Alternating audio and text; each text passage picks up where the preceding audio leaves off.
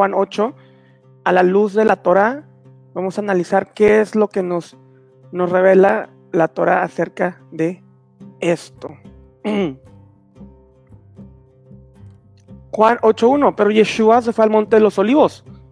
Al amanecer vino otra vez al templo y todo el pueblo venía a él. Y él sentándose, les enseñaba, los escribas y los fariseos trajeron una mujer sorprendida en adulterio y poniéndola en medio, dijeron a Yeshua, maestro, esta mujer ha sido sorprendida en el acto mismo del adulterio. Y en la Torah y en la ley, Moisés nos ordenó a pedir a esta clase de mujeres. ¿Tú pues qué dices? Decían esto poniendo a prueba a Yeshua para tener de qué acusarlo. Pero Yeshua se inclinó y con el dedo escribía en la tierra. Pero como insistían en preguntar, Yeshua se enderezó y les dijo, el que de ustedes esté sin pecado, sea el primero en tirarle una piedra. E inclinándose de nuevo, escribía en la tierra. Al oír ellos esto, se fueron retirando uno a uno, comenzando por los mayores de edad. Y dejaron solo a Yeshua. Y la mujer que estaba en medio. Enderezándose Yeshua le dijo, mujer, ¿dónde están ellos?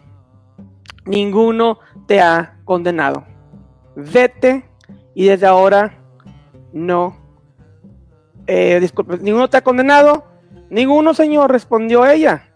Entonces Yeshua le dijo, yo tampoco te condeno, vete desde ahora y no peques más.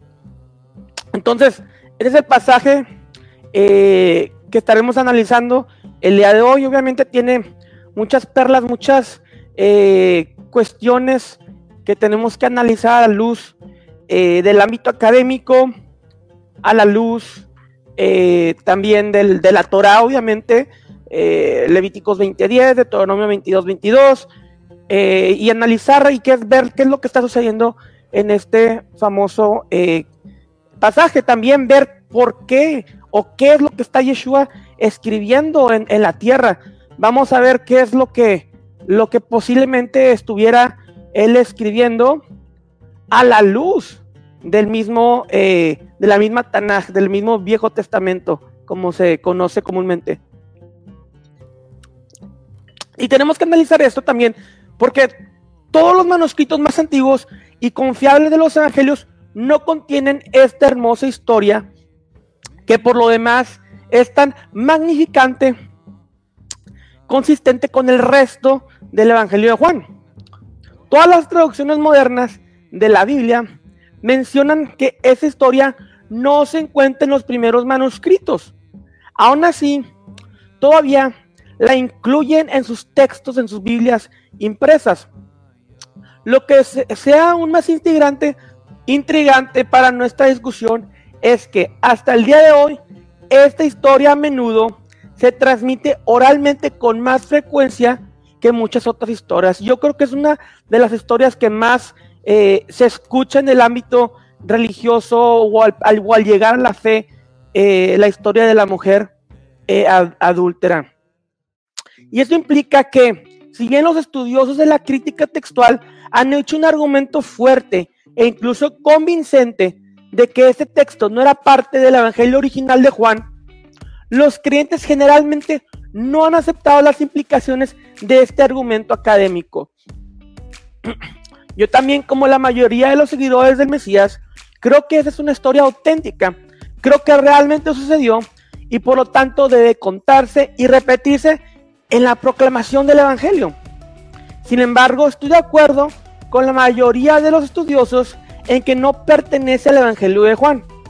Claramente no formaba parte del texto original compuesto hacia finales del primer siglo. En mi opinión, no hay razón para pensar que esa historia sea fabricada solo porque entró en la traducción, en la tradición textual del Evangelio más tarde. Solo se transmitió oralmente hasta que se planteó entre los copistas la necesidad de incluirlo en uno de los evangelios. Esa historia se encuentra en manuscritos que datan del siglo IV y posteriores.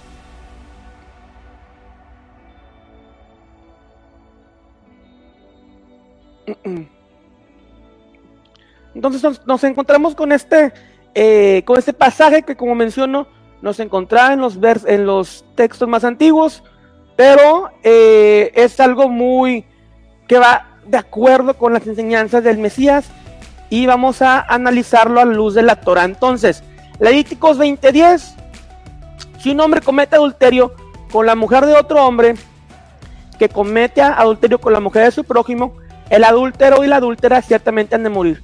Entonces, este pasaje de Juan 8, eh, del 1 al 11, usualmente es asociado con, con Levítico 20:10.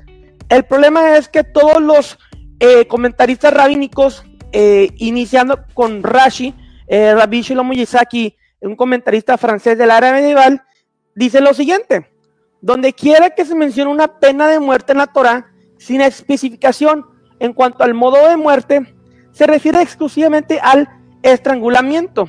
Y esto basado en Torah Kohanim eh, y en, el Talmud Sanedrin 52 de, del el comentario de, del Rashi. Entonces vemos que el Levítico 20:10 no puede ser utilizado para dar eh, la explicación acerca del, del, juicio en contra de la mujer de Juan capítulo 8. Lo que yo pienso que está sucediendo aquí es un escenario que vemos en Levíticos 22, 23 al 24. Eh, ni siquiera en Levítico 22. Voy a comenzar con el 22, donde dice, si se encuentra un hombre acostado con una mujer casada, los dos morirán. El hombre que se acostó con la mujer y la mujer, así quitarás el mal de Israel. Entonces, ese es un, tipo de eh, pecado de inmoralidad sexual, el cual está comentando el verso 22. Pero el verso 23 y 24 es eh, son los versos los cuales yo opino que es lo que estamos, o es el escenario que estamos viendo, es el escenario que estamos viendo en cuanto eh, a lo sucedido en Juan 8. Y el texto dice lo siguiente, de de Deuteronomio 22, 23 a 24. Si una mujer virgen que está comprometida a un hombre y otro hombre la encuentra en la ciudad y se acuesta con ella, entonces ustedes llevarán a los dos a la puerta de esta ciudad y los apedrearán hasta que mueran. La joven porque no dio voces de la ciudad y el hombre porque tuvo porque ha violado a la mujer de su prójimo y así quitarás el más de medio el mal del medio de ti. Entonces, este es el escenario eh, o el otro verso usualmente encontrado en los comentarios referente a Juan 8, Juan 8.10. Y ese es el escenario que yo creo que está sucediendo por el apedreamiento, no Levíticos 20.10, porque de acuerdo a Rashi y los demás comentaristas de la Torah, mencionan que la muerte es por estrangulamiento. Y en, específicamente en el 23 y 22, 23 a 24 del capítulo 22 de Darim, menciona el apedreamiento. Entonces ya estamos teniendo el contexto de la Torah en cuanto a lo sucedido eh, con la mujer adúltera de Hechos eh, de Juan 8. Y obviamente eh, todo esto se deriva de la misma Torah, de los mismos diez mandamientos o Torah Moshe, la Torah, la ley de Moisés. Éxodo 20:12, honra a tu padre y a tu madre para que tus días sean prolongados en la tierra que Hashem, tu Dios, te da. Entonces, obviamente, estos, mandamientos de inmoralidad sexual se derivan del decálogo de, eh, de Shemot 20. Se derivan del decálogo de Éxodo capítulo 20. Ahora vamos a, desglosar Juan 8 del 1 al 11. Vamos a los, a los, a textos que nos eh, competen en cuanto a este análisis. Juan 8, 3. Eh, al 6. Los escribas y los fariseos trajeron una mujer sorprendida en adulterio y poniéndola en medio. Dije, bueno, Yeshua, moré. Esta mujer ha sido sorprendida en el acto mismo del adulterio. Y en la Torah de Moisés, Torah Moshe, nos ordenó apedrear a esta clase de mujeres. Tú pues, ¿qué dices? Fíjese en lo que dice el verso 6. Decían esto poniendo a prueba a Yeshua para tener de qué acusarlo. Pero Yeshua se inclinó y con el dedo escribía en la tierra. Entonces, eh, la ley romana prohibía ejecutar a alguien sin la aprobación del gobernador. La ley romana prohibía acusar, prohibía ejecutar a alguien sin la aprobación del gobernador. Si, Yeshua hubiera sido, eh, hubiera tomado la decisión alágica de apedrear a la mujer adúltera, él podría haber, haber sido culpado por rebelión en contra del imperio romano. Por eso el verso 6 dice que lo querían poner a prueba. Y claro, vemos algunas excepciones, como Hechos 7, 58, 59, donde se apedrea a Esteban, Esteban del mártir. Eh, esto obviamente no siempre detenía el, el apedreamiento, pero eran casos eh, aislados que, vemos eh, como en hechos. En Juan 8, del 7 al 8, leímos. Pero como insistían en preguntar, Yeshua se enderezó y les dijo, el que de ustedes esté sin pecado, sea el primero en tirar una piedra. Inclinándose de nuevo, escribió en la tierra. ¿Qué es lo que probablemente escribió Yeshua? Vamos a leer Jeremías 17:13, donde dice, oh Señor, esperanza de Israel, todos los que te abandonarán serán avergonzados. Todos los que te abandonan serán avergonzados, los que se apartan de ti serán escritos en el polvo, porque abandonaron al Señor, fuente de aguas vivas. Deuteronomio 22, del 23 al 24, nos dice que si una mujer es sorprendida en adulterio, el varón con el cual ella adulteró también debería de ser llevado a juicio. En Juan 8, 6 vemos que los perushim, los fariseos, querían poner a prueba a Yeshua. ¿Y cómo lo hicieron? Llevando sola a la mujer. Y esto sería un juicio injusto, ya que ambos, el varón y la hembra, de acuerdo a la Torah, Moshe, a la ley de Moisés, deberían de ser apedreados, deberían de ser enjuiciados. Es solo la inmensa misericordia de Dios que nos permite llegar al arrepentimiento y un perdón de pecados. Juan 7, 37 al 39. Estamos haciendo unos versos atrás de Juan 8, 1 al 11. Donde dice, en el último y gran día de la fiesta, Yeshua se puso de pie y alzó la, la, voz diciendo, si alguno tiene sed, venga a mí y beba. El que cree en mí, como dice la escritura, de su interior correrán ríos de agua viva. Y esto dijo del Espíritu que había de recibir los que creyesen en él, pues aún no había venido el Raja Kodesh, porque Yeshua no había sido aún glorificado. Yeshua se declaró a sí mismo con el cumplimiento de la promesa de Dios para Israel y el mundo como la verdadera esperanza de su cod.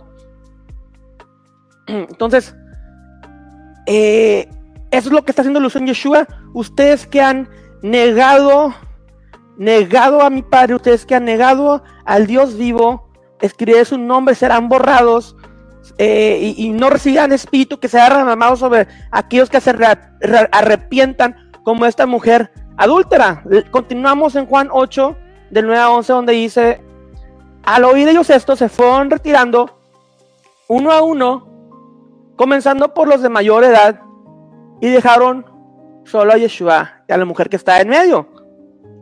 Enderezándose Yeshua, le dijo, mujer, ¿dónde están ellos? Ninguno te han condenado. Ninguno, Adón, respondió ella. Entonces Yeshua le dijo, yo tampoco te condeno, vete y desde ahora no peque, peques más. Entonces eso es lo que está sucediendo aquí eh, en cuanto a la ley, a la ley de Moisés. Pero sabemos que existe la ley del Mesías, Torat Mashiach, o lo que Pablo llama en Gálatas 6.2, la ley de Cristo, la ley del Mesías. Vamos a ver cuál es la ley del Mesías y su asociación con, eh, con este eh, pecado de adulterio o de, eh, inmoralidad sexual, que es uno de los mandamientos que en Juan, en, Hechos capítulo 15, vemos que es dado a, a los gentiles. Es uno de los cuatro mandamientos específicos que da el apóstol Santiago o Jacob a los gentiles. No cometan inmoralidad sexual. Es uno de los mandamientos dados eh, para el mundo gentil. Entonces, vamos a continuar con la ley del Mesías y qué es la conexión con eh, de los evangelios con esta con ese capítulo y la, la Torah de Moisés, como ya vimos. Isaías 2.3 dice, verán muchos pueblos irán, vengan, subamos al monte del Señor, a la casa de Jacob. La casa de Jacob es una alusión al templo de Jerusalén, al tercer templo, al templo de Dios. Y hay, obviamente, en el movimiento cristiano se, eh, cristianismo en general, se hiperespiritualiza acerca del, del, del templo. Sabemos, obviamente, lo que Pablo, y no solamente Pablo, lo que el misticismo judío dice desde antes de Pablo, que nuestro cuerpo es el templo, el templo de, Dios. Pero, obviamente va a haber un templo físico. Cuando Pablo habla en sus epístolas y dice que el anticristo se sentará, dice, se sienta en el templo de Dios, haciéndose pasar por Dios. ¿En el templo de quién? De Dios, es lo que dice Pablo. Va a haber un tercer templo, sí, va a ser reconstruido, sí, y después vendrá el Mesías y será restablecido el sacerdocio levítico, esto lo vemos en el libro de Ezequiel, etcétera. Pero bueno, eh, continuamos con el 2.3 de Isaías, donde dice, para que nos enseñe acerca de sus caminos y andemos en sus sendas porque de Sion saldrá la ley y de Jerusalén la palabra del Señor. Entonces, vemos que el regreso del Mesías y el regreso en el establecimiento del, del Malhut Hashamayim, del reino de los cielos o el reino mesiánico, va a ser enseñada una ley, una Torah para todas las naciones. ¿Y quién es el que se encarga de esto? Este va a ser el santo Mesías Yeshua en su regreso. Ahora aquí hay un concepto muy interesante lo que dice Levi Yitzhak of Verdighev. Cuando venga nuestro justo Mesías, también entenderemos los espacios en blanco de la Torah. Cuando venga nuestro justo Mesías, también entenderemos los espacios blancos de la Torah. ¿A qué se refiere? Aquí tenemos una letra hebrea, la letra P. Letra P. Y eh, pues obviamente la vemos en texto negro en los rollos de la Torah. A lo que se refiere esto es que los espacios blancos, obviamente en un sentido simbólico, es una Torah oculta o es una Torah en fuego blanco que hace contraste con la Torah de fuego negro de Moisés. Y vemos una letra Beit, obviamente ahí en blanco. Entonces esto lo que nos dice es que el Mesías va a traer una nueva interpretación espiritual de la ley de Moisés, o lo que llamamos la ley de Cristo, Torat, Torat Mashiach. Y esto vemos en Mateo 5, 17 al 20, este famoso pasaje eh, en el sermón del, del sermón del monte, en un sermón donde vemos a Moisés como un tipo de, a, Yeshua como un tipo de Moisés. Obviamente Moisés entrega la ley desde el monte Sinaí al pueblo, Dios se la da y la entrega al pueblo. Yeshua desde, desde este monte de los olivos entrega su ley a sus discípulos. Y Yeshua específicamente y claramente dice, no piensen que he venido a poner fin a la ley o a los profetas, no he venido a poner fin, sino cumplir. Esta palabra cumplir eh, en el griego es la palabra pleru, la cual significa elevar a un nivel superior de interpretación. Porque en verdad les digo que hasta que pasen el cielo y la tierra, no se perderá ni la letra más pequeña ni una tilde de la ley hasta que todo se cumpla. Cualquiera pues que anule uno solo de esos mandamientos, aun de los más pequeños, y así lo enseña a otros, será llamado muy pequeño en el reino de los cielos. Pero cualquiera que lo guarde y los enseñe, este será llamado grande en el reino de los cielos. Porque le digo que a ustedes que si su justicia no supera la de los escribas y fariseos, no entrarán en el reino de los cielos. Pero como si Yeshua constantemente está debatiendo contra los malvados fariseos, dicen algunos. Como mencionó antes, es evidente que en los evangelios es un debate interfamiliar, digamos, un debate interno del judaísmo donde está dando diferentes interpretaciones de la Torah. No significa que todos los fariseos sean malos, simplemente las diferentes interpretaciones que le están dando Yeshua son de diferentes escuelas de pensamiento rabínicas. Claro, se habían personas, eh, fariseos que querían acabar con él por que no se les quitara o no perdían su estatus eh, y su poder político, pero era un puñado de, fariseos. No podemos generalizar y poner a todo el fariseísmo dentro eh, de o encajonarlos en este en ese sentido, ya que claramente vemos a Nicodemos o Gamaliel o otros fariseos buenos, incluso Hechos dice que los fariseos, que habían fariseos que creían en Yeshua, que creían en Yeshua. Entonces, eh, no es bueno eh, siempre generalizar en cuanto a esto. Por eso dice, su justicia tiene que ser mayor que los escribas y fariseos, Perushim. Fíjense lo que dice Cogelet Rabá. Cogelet Rabá dice lo siguiente. y eso es un comentario rabínico a Cogelet. La Torah que un hombre aprende en este mundo es vanidad en comparación a la Torah de Moisés. Discúlpeme, la Torah que un hombre aprende en este mundo es vanidad en comparación con la Torah del Mesías. Significa que la Torah del Mesías va a ser una Torah superior, internalizada, no diferente, internalizada a la Torah que Moisés entregó. Y obviamente, como les comento, el Sermón de Monte, eh, en Mateo 5, donde dice Yeshua, no vengo a anular la ley, sino a cumplir, eh, usualmente es interpretado como que en el cristianismo como que viene a anular la ley. Es algo totalmente eh, que no tiene sentido porque si continuamos en Mateo 5 hacia abajo, ¿qué es lo que comienza Yeshua a enseñar? Yeshua comienza a enseñar la ley de Moisés internalizada, lo que se conoce como la ley de Cristo. Y en Mateo 5:27 Yeshua nos da su interpretación acerca de lo que vimos anteriormente en eh, Levítico 20:10, Deuteronomio 22 del 22 al 24, Éxodo 20:12. Eh, Aquí Yeshua nos da su interpretación o nos da su ley, la Torat Mashiach, donde dice, Mateo 5, 27 al 30. Ustedes han oído que se dijo, no cometerás adulterio. Pero yo les digo que todo el que mira a una mujer para codiciarla, ya cometió adulterio con ella en su corazón. Y si tu ojo derecho te hace pecar, arráncalo y tíralo. Porque es mejor que se te pierda uno de tus miembros y no que todo tu cuerpo sea arrojado al infierno. Y si tu mano derecha te hace pecar, córtatela y tírala porque es mejor que se pierda uno de tus miembros y no que todo tu cuerpo se vaya al infierno. Entonces, es lo que dice Yeshua, es la, la, Torah del Mesías, la Torah no anulada, sino cumplida, el griego pleru que significa elevarla, ya no, ya no solamente en un aspecto físico, eh, ya la Torah no solamente se quiebra en un aspecto físico, sino que la Torah ya se quiebra en un aspecto espiritual con el pensamiento, eh, como lo vemos en Yeshua. Pero hay algo muy interesante acerca de las palabras de Yeshua. En Midrash Hagadol, eh, a Éxodo 20:14 dice, eh, bueno, los rabinos comienzan a hablar acerca de esto y dicen los rabinos que el verbo hebreo para cometer adulterio consiste de cuatro letras, cuatro letras. Y luego los rabinos dicen, estas letras nos recuerdan que el pecado se puede cometer con la mano, el pie, con el ojo o con el corazón. Esto es muy similar a lo que Yeshua está mencionando en Mateo 5, 27 al 30, donde dice, eh, el que la mira a una mujer ya la codicia en su corazón.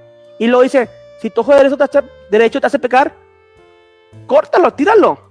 Y luego habla de sus miembros eh, es mejor que se pierda uno de tus miembros, que se pierda tu ojo, a que todo tu cuerpo sea arrojado al infierno.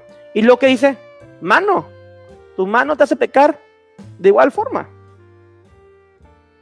Es lo mismo que vemos en Midrash Hadol a Éxodo 20, 14. Pero, a ver, pero me preguntan, pero al elevar la ley, no está anulando en parte lo anterior al elevarlo, eh, no sé si puedes especificar un poco más tu pregunta. Eh, Mateo 5, 17. al elevar la ley no puede anular, al elevar la ley no puedes anularla, sino que, como menciono, antes en la Torah de Moisés solamente se pecaba físicamente, al elevar la ley, la elevas a estándares eh, espirituales y ya no solamente físicamente pecas, sino que ahora también pecas con tus pensamientos en tu corazón. Es, eso es lo que me refiero con elevar la ley o lo que Mateo 5:17 habla acerca eh, de la palabra plerú. No sé si contesté tu pregunta, Manuel, pero si, si la puedes eh, poner más precisa, te lo agradezco.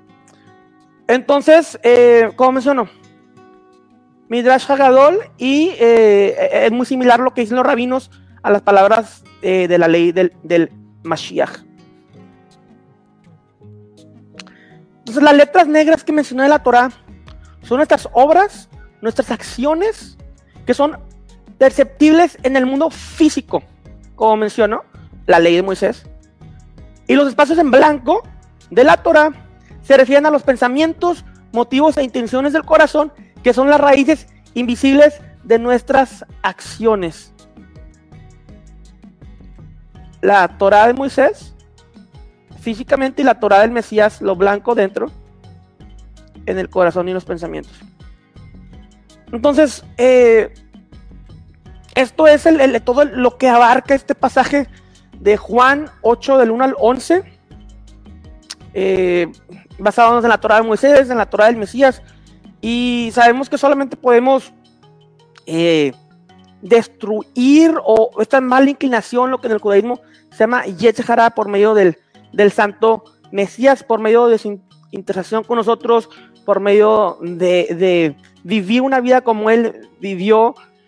Y algo que también quiero compartir con ustedes referente a todo esto. ¿Cómo podemos vivir en santidad? Me preguntaban ayer, pero ¿cómo es posible eh, que, seamos santos? Porque la parasha, parasha que de habla, donde dice, eh, sean santos, dice el Hashem al, al, pueblo de Israel, sean santos porque yo soy, yo soy santo, sean Kedoshim porque yo soy Kadosh. ¿Cómo es posible alcanzar eh, este nivel de, de santidad si todos, todos somos pecadores? No hay ningún ningún solo justo. No hay ningún solo justo. La única forma de poder eh, cumplir este mandamiento de ser santos es por medio de la asociación con el Mesías. Solamente al momento de, agarrar de su cita, así como la mujer con flujo de sangre, que después hablaremos, eh, solamente agarrarnos del Mesías y asociarnos con él, asociarnos con su trabajo que hizo en la cruz, es la única forma en la que podemos eh, ser santos delante de los ojos del Eterno.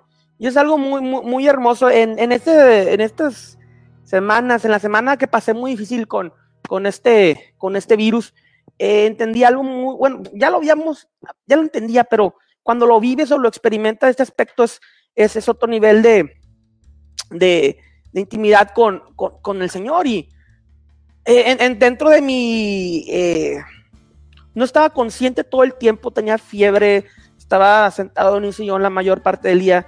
Eh, pero lo que, lo que leía de, momento sería el, libro de Hebreos que, eh, que, me puse a leer.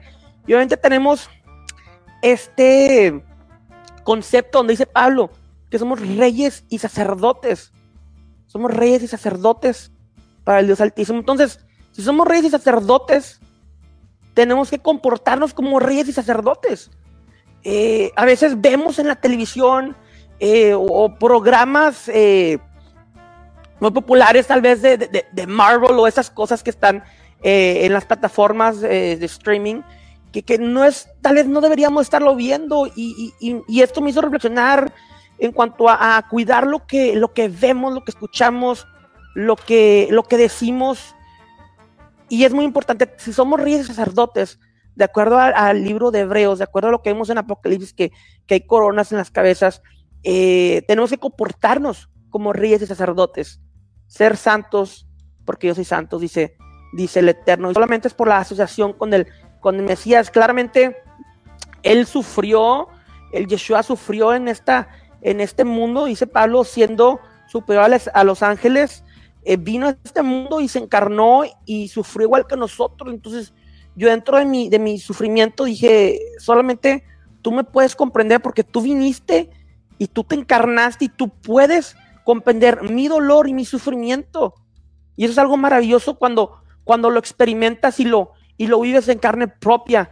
Y solamente porque tú puedes asociarte con mi dolor, tú como sumo sacerdote Yeshua, puedes estar ahí e interpretar, e hacer una intercesión ante el Padre eh, en mi cuenta. Pidamos todo en nombre de Yeshua, por eso claramente lo dice el Evangelio. Entonces, eh, seamos santos porque Él es santo por medio de la asociación de Yeshua.